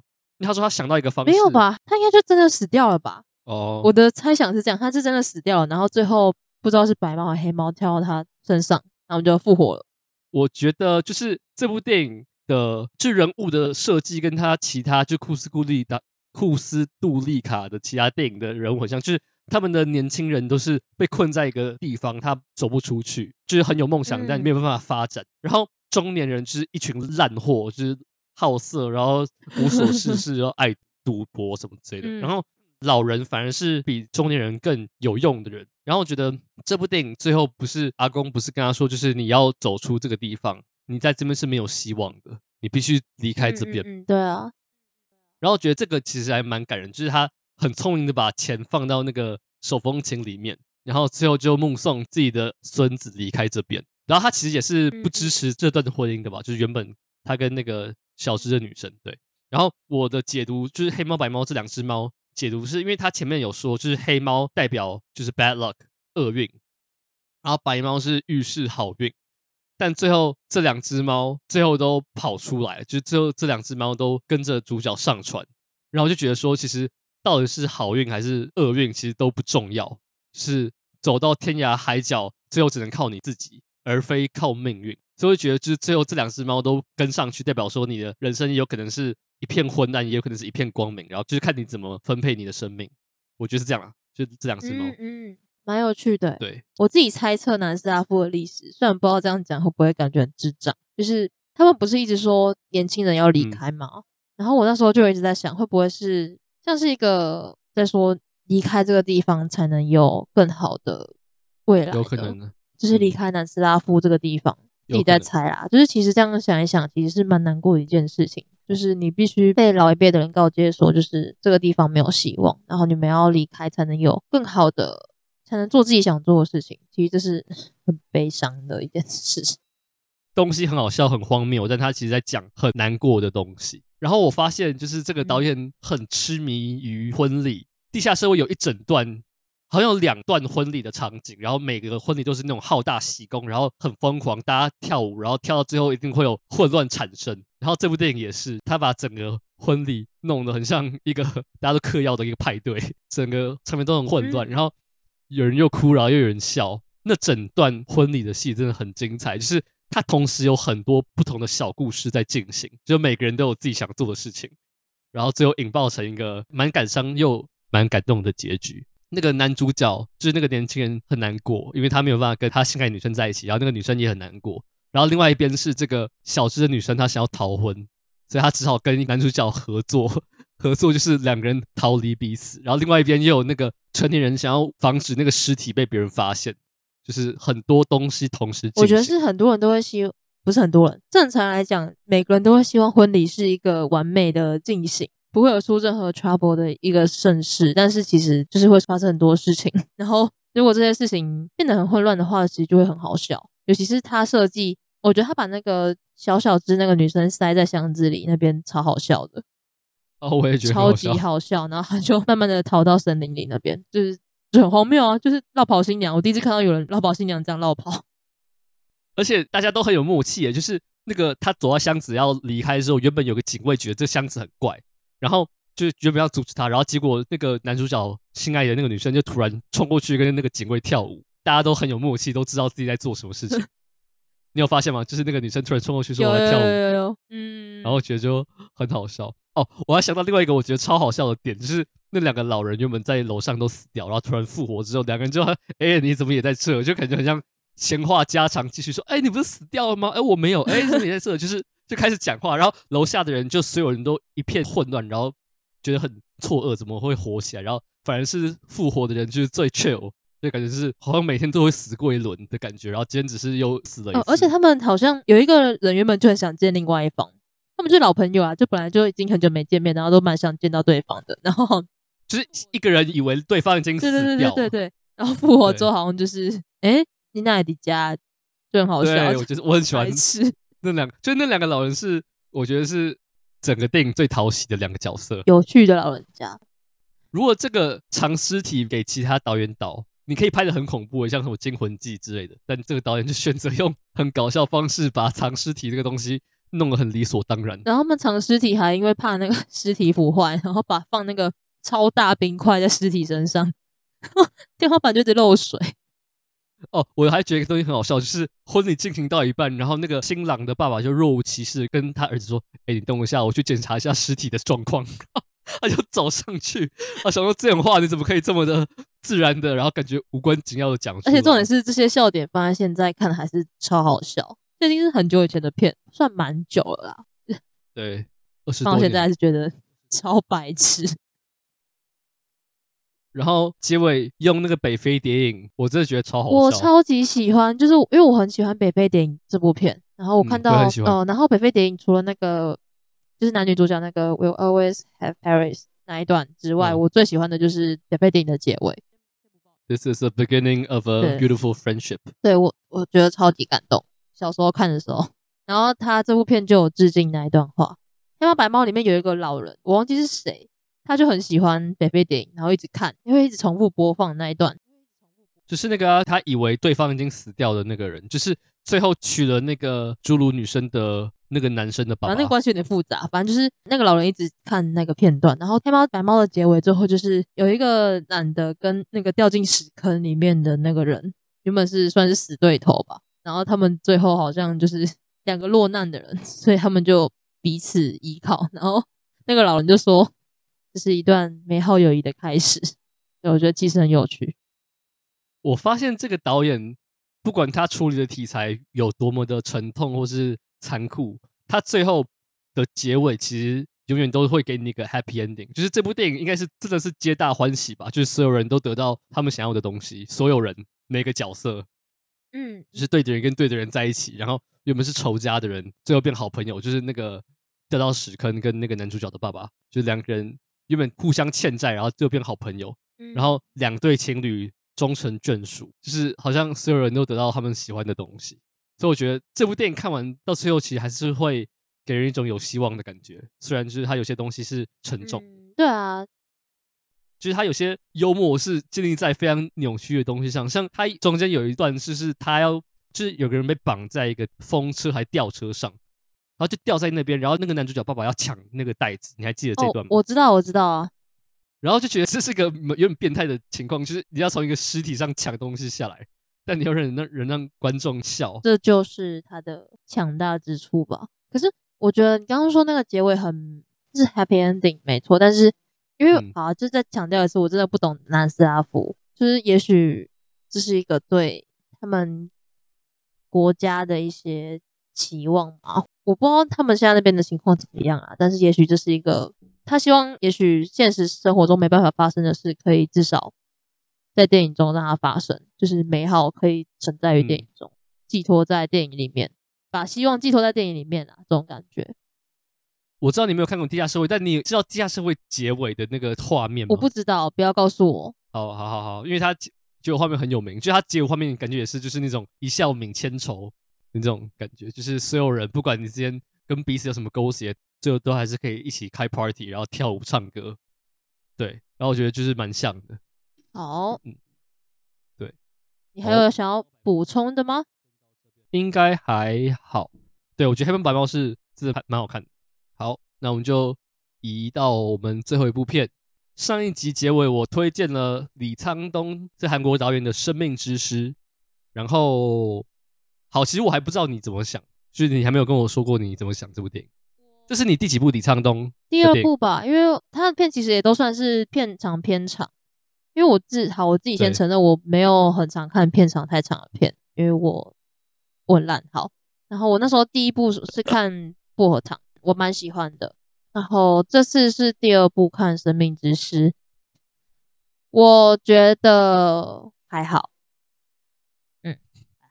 理由理由理由是我不知道看的时候，哦，你也是晚上看，是不是精神不好？没有没有没有没有精神不好，就是那时候精神状态还不错。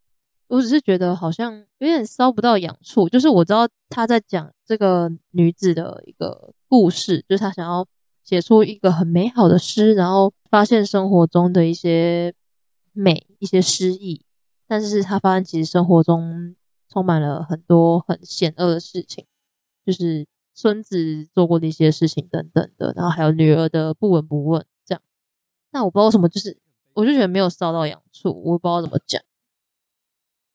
好，我觉得我们今天选的这三部都是大导演的片，然后李沧东好像拍过了六部电影，然后他在台湾正式上映了五部，然后我五部都有看，就《生命之诗》是我最后一部，是他目前看得到的电影，然后我最后一部看的，然后就是我觉得选这部是比我想象中的难度更高，就我原本就知道李沧东的片不会太简单，但这部电影是他五部电影里面最没有太大的。戏剧转折的电影，就薄荷糖，它有很多，比如说这个人物抓狂，或是他自杀，或是他生活多么坎坷之类的。然后燃烧烈爱就是他最新的一部电影，也有很多人内心的那种愤怒或是无法宣泄的怒火，就是他其他电影常常有这种。然后你知道还有部电影叫《绿洲》吗？哦，我知道，听说超悲惨的。他那部电影，对，他就是一个脑癌的女生，就是她没办法生活，然后跟一个更生人，精神有点状况的更生男子刚出狱的一段爱情，这很扭曲的爱情。然后看完真的会，你会觉得就是全身被人揍过一遍这样。然后就他的电影，其他都会有这种很戏剧化，但这部电影是一部超级轻描淡写的片。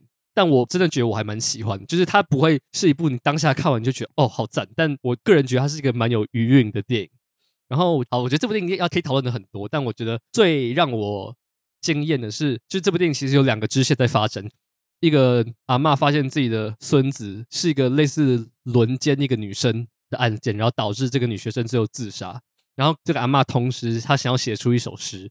你去问任何就是戏剧或剧本的创作者，问他说这两个支线你会想要侧重哪一个，他一定会跟你说会把这个轮奸的事情当成首要目标。因为它比较戏剧化，它比较有戏剧张力，但李沧东就反其道而行，就是这个轮奸案件好像只是一个衬底的感觉。然后我觉得这是一个蛮大胆的作风，就是我能理解有些人可能会觉得好像放错重点，但我觉得其实这还蛮有意思的。我觉得其实蛮有趣的，因为我看的当下就觉得这部片真的好平淡哦。我其实没有不喜欢没有太深剧情的片，但是。就是像你刚刚说，其实我觉得这件事还蛮有趣的，因为一般人确实真的都会想要找一个比较有戏剧张力的桥段来写，但这部片真的没有，我觉得没有什么戏剧张力可言。但他就是比较像是一个角色的剖析吧，对对，就他也不是一个这个女生也不是一个多么精神有状况，但她就是一个过着蛮平凡生活的人，嗯，然后我觉得就是他把这个平凡生活呈现给你看，但他其实有一些对这个世界的控诉嘛，就是。我一开始印象深刻的就是这部电影的韩文片名直翻好像就是“诗”这个字，就只有一个字。但我那时候看电影一开始就起鸡皮疙瘩，就是因为这个片名在出来的时候是配着一个女学生的尸体出现在这个画面里面，然后这个尸体，然后旁边写“诗”，就是这个电影常在讲。我个人认为世界上有很多很丑陋的事情，但看你要用什么眼光去看待它。这个阿嬷阿嬷嘛，她六十几岁，好，就是这个女士，女士就是生活在一个很丑陋的世界里，但她会用诗来寻找生活中美美好的事物。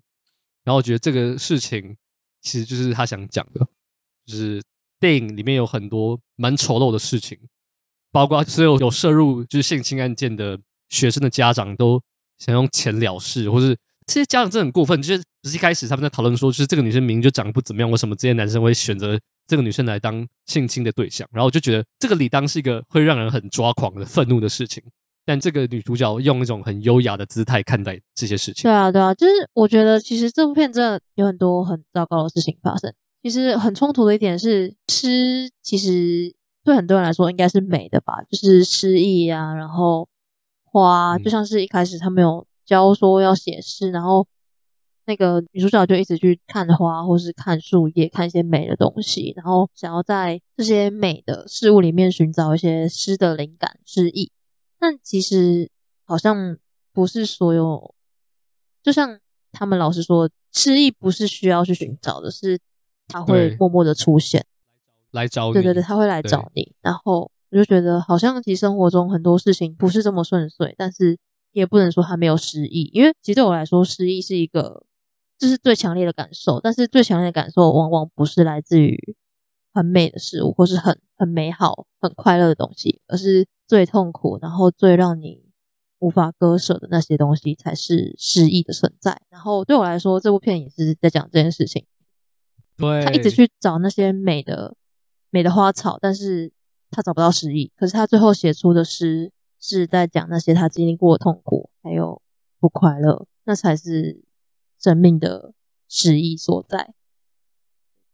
我觉得很酷的一个东西，就是这个电影它常常会特写，就是他的笔记本的内容，他写诗的内容。然后他每次写诗，就他真的写出东西，不是在寻找灵感的，是他写诗的当下，都是他目睹或是他发现一些他觉得蛮丑陋的事情。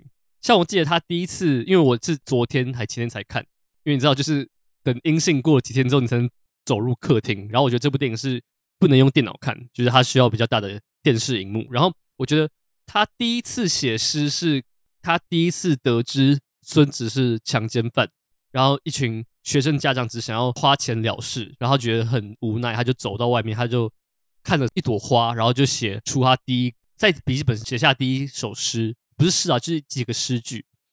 然后他不是有一幕在操场，然后他看着一群强奸犯的学生，就明明犯下这么可怕的事情，他们还能在操场上无忧无虑的打球，然后就是好像写下了第二首诗，第二句话。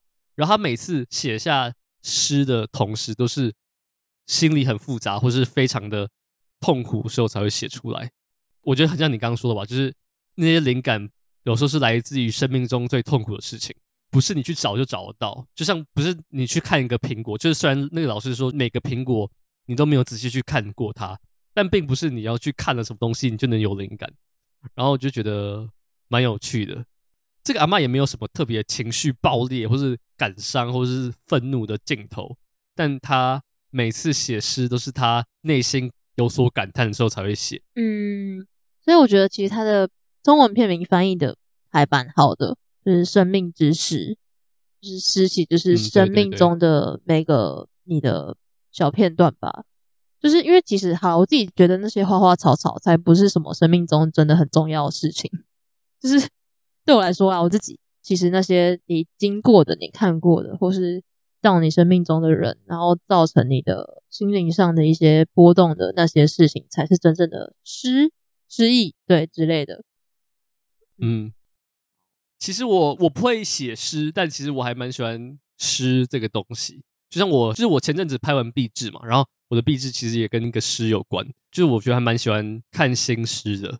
就我觉得诗是一个怎么讲？它是一个最不具体的创作方式。就文字上，它不是一个小说在写故事，也不是一个散文，它就是在写一个感觉虚无缥缈，但你可以用任何方式去解释的一个呃创作品。然后我就觉得诗是一个蛮有趣的媒介。然后。这部电影用诗去讨论生命，感觉好像那个老师在上课的时候说什么“你要去寻找灵感，生命中灵感无所不在”这种话，感觉很像那种老师上课讲的屁话。但事实就是这样，就是有些诗的创作来自于那些生命中的观察。然后我就觉得，我觉得这个 part 是让我很喜欢这部电影的原因，就是因为我很喜欢去想说诗的创作的过程，就是那个老师在帮学生上课的片段，其实是我很喜欢的片段。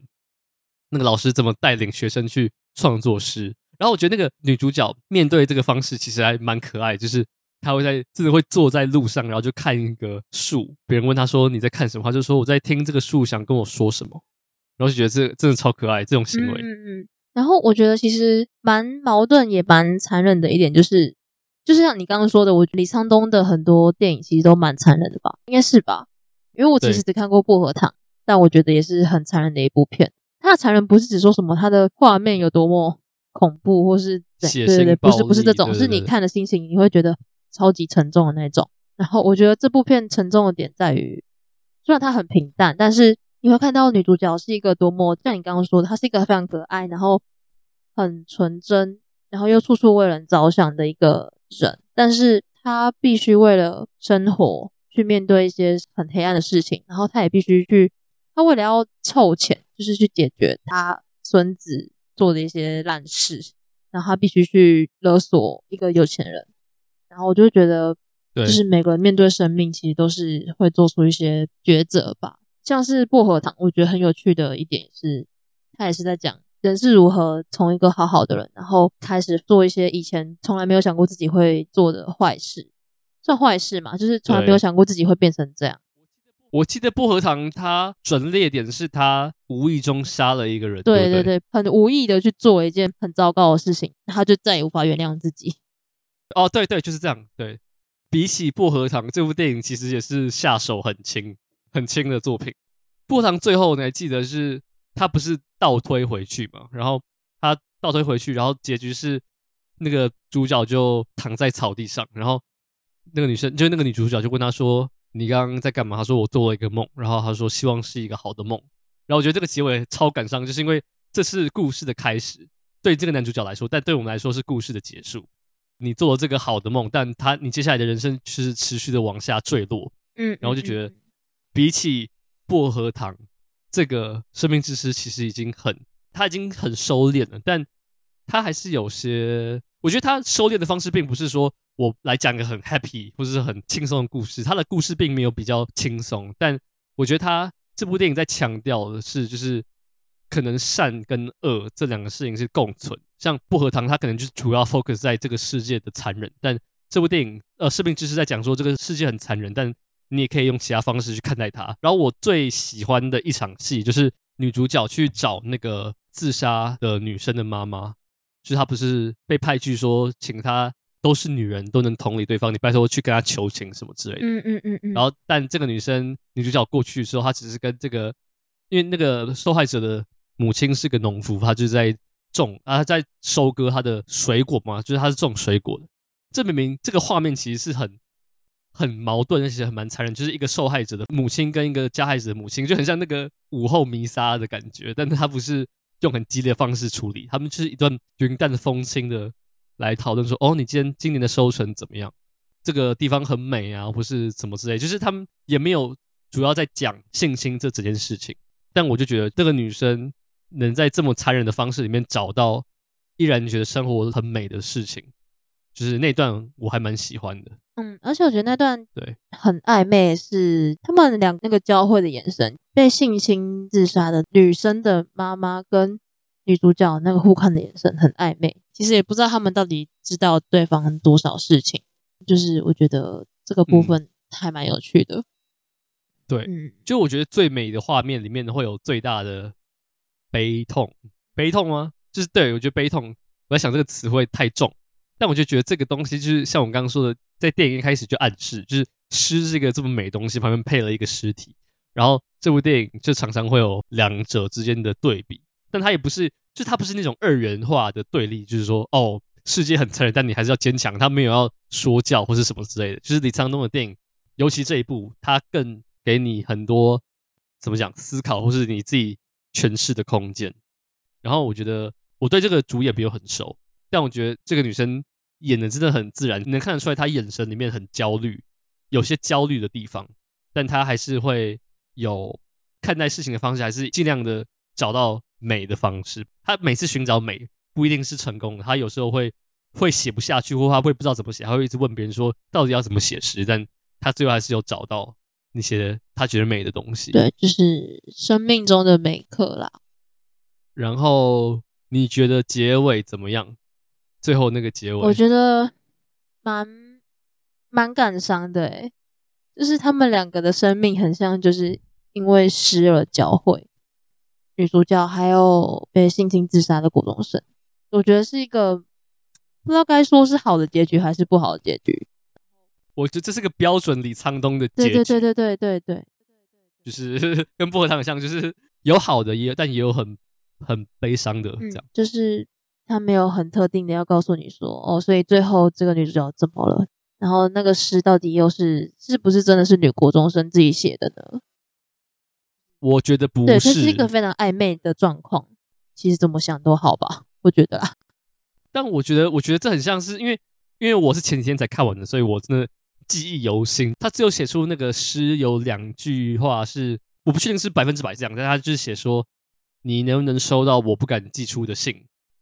我是不是能够表达我不敢承认的忏悔？然后我就觉得，就是他没有办法跟跟孙子沟通，他也觉得自己孙子干下这件无可磨灭的坏事，他对这个女学生有忏悔的感觉，但他不知道怎么抒发，所以他最后用这个诗来献给这个女生。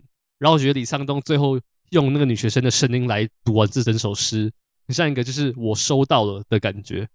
就是蛮感，其实也不是感伤，但我觉得很有韵味。就是我写了一个献给你的诗，然后你收到，然后我收到不是我读到，而是我我理解你在写什么，然后谢谢你写给我的这种感觉。嗯，所以就是其实结局还是很美，而且也蛮有诗意的，不觉得吗？对，结局真的很有诗意啊。它就是一首诗啊，就是这是类似一个超自然的对话，对对对，就很像我写诗给一个已经死掉的人，然后那个死掉的人。这听起来像在烧烧什么金纸，但其实更……然后我觉得前后都是那条河吧，就是哦，对，前后呼应。对对对，我觉得其实也是一个蛮美的意象，就是诗跟水，我觉得都是一个很很柔很美，然后也也具有很强大的，就是一个很具有很强大的能量的东西嘛。因为水，我一直觉得水有一种很。很柔软，但又很坚韧的感觉，是不是？是很柔软又很坚韧，然后可以带给你很多的瑕疵嘛，就是它可以破坏你，它也可以让你获得重生的感觉的。我觉得水是这样的一个东西，然后诗我觉得也是，因为就像这部戏就在讲说，就是痛苦可能也是诗的养分，所以我觉得诗也是一个很坚韧的东西吧。那讲好抽象，我不知道你有没有嗯，有有我知道，我知道，OK，嗯嗯嗯，太好了，对。但我我很喜欢这个电影，但有几个地方我不是不喜欢，但我有点在思考说这一段到底意义是什么？就是有一段是那个女主角去，她不是去当个就是类似清洁的，然后她最后跟那个瘫痪的那个会长发生性行为，然后我就在想说这一段，我那时候看的时候我觉得有点小突兀，我就想说这一段女主角到底在想什么？就她不可能是，我觉得不是因为就是为了最后那个勒索她而做，就我觉得这可能是原因之一，但我觉得不可能是百分之百的理由。然后我蛮好奇你怎么想这一段。我自己觉得他可能真的是走投无路嘞。就是我那时候想法有两个，第一个是他真的有点太痛苦，然后去做出一些他平常不会做的事。然后第二个点就是他为了要帮之后铺路去勒索他这件事情铺路。所以你觉得，就是对女主角来说，跟那个那个老人就是做爱，也是一个抒发的方式吗？抒发，我觉得怎么想，其实都都行诶。但我自己会比较倾向是，他为了之后要勒索他铺路，这样想好黑暗。但是我觉得这就是他，也不是堕落，就是他开始做一些他平常不会做的事的第一步。对，哦、因为如果只是单纯想他。嗯，要抒发性欲这件事情其实蛮突兀的，我觉得啦。你觉得嘞？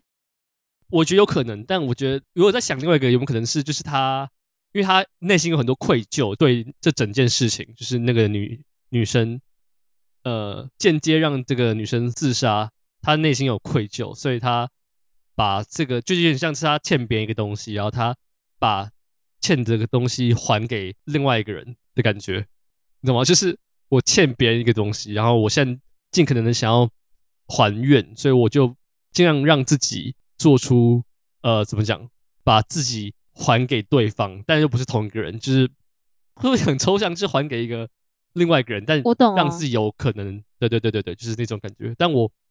我不知道，就是这只是其中一个猜测。这样想不会又更黑暗了吗？就是一个还债的感觉。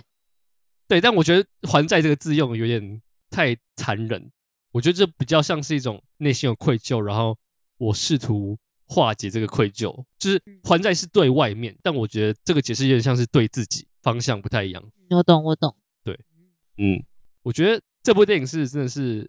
难度在他的电影里面难度算高的，就是薄荷糖是他应该是薄荷糖也不是一个边吃爆米花然后就是边配着背景音看的电影，但它是比较相较之下比较通俗。我很强调相较之下，因为薄荷糖并不是什么你知道商业大片，但它相较之下是比较通俗的。然后它也是我推荐李沧东第一个给入门款的就是薄荷糖。然后如果我这次看完五部之下。生命之诗可能是我最后一个会推荐，不是它不好看，是那个难度的等级。但我觉得，如果是很习惯那种是之愈合那种慢慢的感觉的话，其实应该会蛮吃得下生命之诗的啦。但是之愈合对是之愈合的节奏很像，但是之愈合的东西还是很，就是它不太需要让你有自己去诠释的空间，就是婴儿转运站或者什么，就是你可以感受出哦，他们就是要把婴儿送走，但生命之师就是。他做的事情，你要去思考。像我们思考说，他为什么要去跟那男生做爱？他有很多东西是你要自己去想的。嗯，对。这会不会其实也是，虽然说可以说是李沧东给我们一个想象的空间，但会不会也是一种太过模糊，然后没有说清楚的状态啊？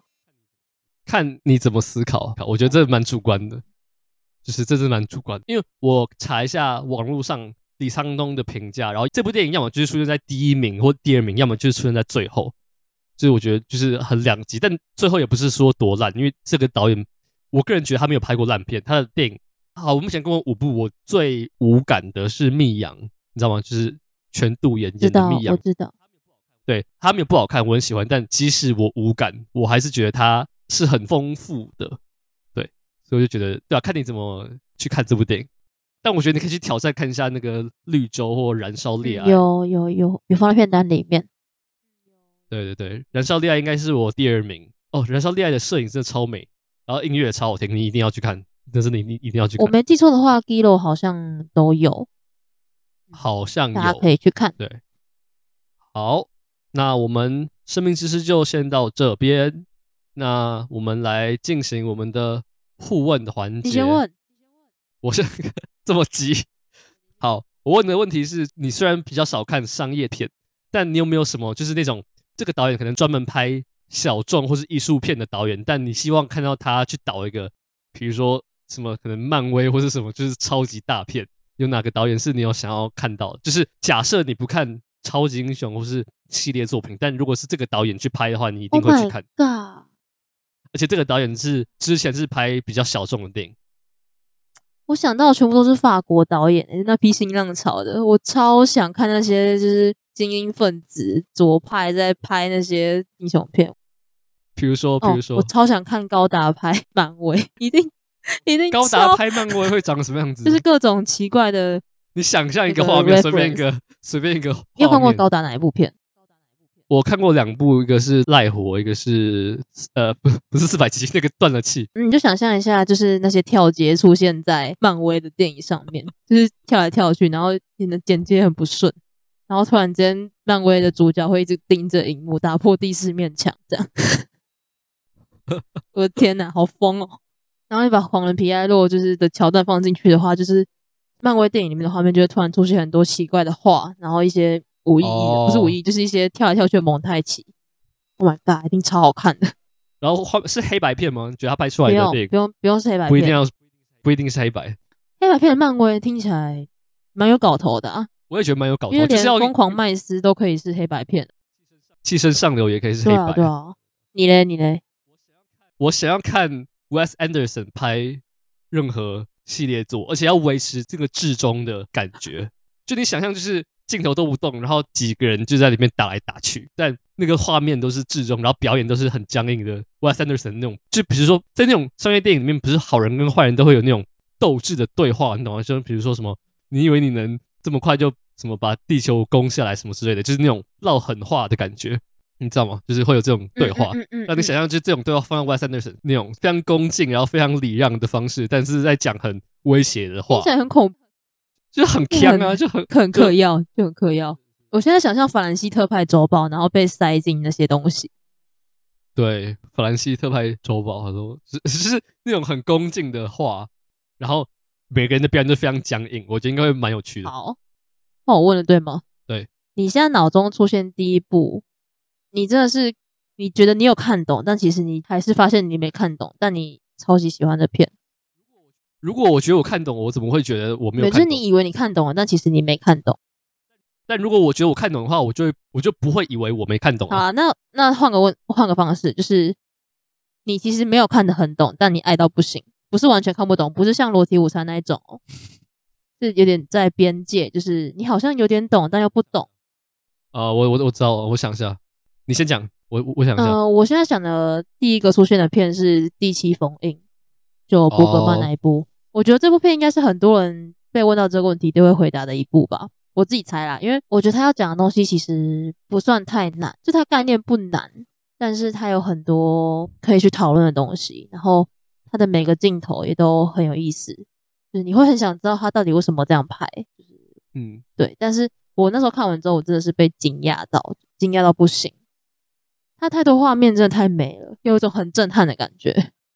我的摄影老师之前跟我说，就是他年轻的时候，只要看《第七封印》，他只要一看到两个人在下棋那个地方，他就会开始睡着，自动化的睡着。他说，直到三十五岁，他是专业摄影师，而且我不会说他的名字，但讲出来是是真的有名的那一种。然后他说，他三十五岁才第一次看懂《第七封印》，所以我觉得我们身为也不是什么专业的人，现在看不懂应该是蛮正常的。但我觉得伯格曼的电影都。都能符合你这个问题吧？他的电影都会。但我觉得假面就是我真的完全看不懂，所以不算在这个里面。但我觉得第七封印我没有到完完全全抓不到他在干嘛。回答这个问题可以从主题上，就你 get 不到这个主题，或是逻辑上你看不懂。然后我觉得我一开始想到的是，我不知道你有没有看过一部电影叫做《双面为敌》，敌是敌人的敌，没有哎、欸。他是沙丘的导演之前的电影，然后、啊、真的、哦，嗯，是杰克·格伦霍演。杰克·格伦霍在里面演一个平常的一个凡人，然后他有一天发现了有一个跟自己长得一模一样的人，然后就是从这边开始出发。然后这部电影并不是直观的说，哦，这是一个关于寻找一个跟自己长得一模一样的人的故事，它比较像是一个隐喻的感觉，可能在透过。呃，另外一个跟自己长一样的人在讲说自我的自我身份认同，或是人的一体两面等等等。然后这个电影有看过的人就会知道，里面常常会出现蜘蛛的画面。然后这部电影就是常常会利用蜘蛛去讲一些隐喻的东西。然后我第一次看的时候真的看不太懂，但我非常喜欢。它是我 Letterbox 里面就是之后可能会拿出来讨论的片单的电影之一。就那部真的蛮有意思的。好诶、都这样讲，要不要之后你来推推看？我不会短期内推，但他是我的候选之一。对对对，嗯，OK OK，好，听起来很有趣。就是这个导演的片，我没有看到太多，但是目前看到现在没有一部是不喜欢的。嗯嗯，这好像是他第一部英语发音的电影，就是他在《烈火焚身》之后的下一部。烈火焚身真的是神作，嗯，我觉得是啦，有有到神作。好，好，那，那这一集换你推片，对不对？换你推片。嗯，其实刚在录音的途中，我有开始在思考，就是。你听到我语塞的时候，你就会发现，你有发现我飘走的时候，就是我在想，我到底等下要推什么？我想了超多部，哎、欸，这样很这样很酷哎，这样很即兴，我蛮喜欢，就是即兴发挥。哦，给你选好了，有一部是串流好找的，然后有一部是有 DVD，然后有 DVD 那一部是俄罗斯片，然后 OTT 找到的是丹麦片，丹麦导演拍的片，选一个。丹麦片，丹麦片什么丹麦片？好，我我选丹麦片。那为什么？那不导演就那几个啊。好了，我在猜是哪一部丹麦片。好了，就是选丹麦片好了。在黑暗中伴舞。哦，我就知道，我就知道，我就知道。这部可以吗？可以吧？可以啊，可以啊，可以啊。这比较不是我的我的常看的范畴。你还没看过？还没看，但是哦，你就会知道这是一个多么把人逼疯的电影。好，你之后就就我很喜欢碧玉啊，因为我很喜欢碧玉，所以我觉得我要看。好，OK，那就是看过《黑暗中漫舞》的人，就是请强迫自己再看一次。你看完之后，你就会知道为什么会这样讲。它是什么十大最令人沮丧的电影之一？真的，我没有开玩笑。嗯、我打算这礼拜六来看，就是对，请在大家心情好的时候看，请不要在心情不好的时候看，这次真的会出事的那种。好好的，谢谢您。好，那就这一集就先录到这边。大家拜拜，拜拜。